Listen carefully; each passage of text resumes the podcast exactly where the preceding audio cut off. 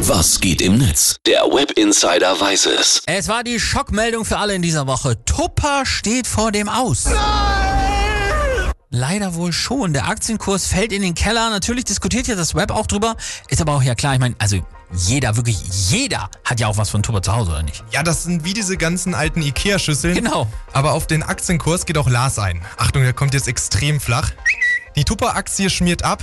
Hoffentlich haben Aktionäre noch ein paar Gewinne eingetuppert für schlechte Zeiten. Okay, ich merke schon, das Niveau ist hoch heute. Aber sie sind noch ein bisschen selber schuld, muss man sagen. Ich meine, die Dinger, die sind wie mein altes Nokia, ne? Die sind so robust, die kauft man ja nicht mehr, die werden ja vererbt. Ja, äh, aber Kasch schreibt's auch schon richtig. Tupperware steht kurz vor der Insolvenz. An mir kann das zumindest nicht gelegen haben.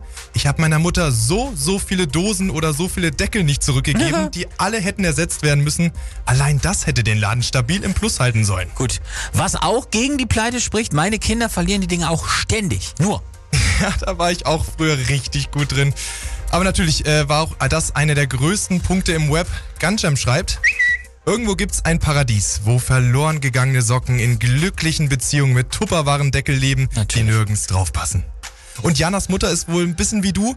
Ich habe eine Freundin aus der Schulzeit, wann immer deren Name fällt, höre ich meine Mutter von noch hinten rufen, die hat noch Tupperware von mir, die soll sie bloß wieder mitbringen. Ist aber auch so. Ich meine, ganz im Ernst, wäre schon schade, wenn es die nicht mehr gibt. Ja, äh, Shiny fasst das auch nochmal zusammen, was man nicht alles mit den Boxen so verbindet.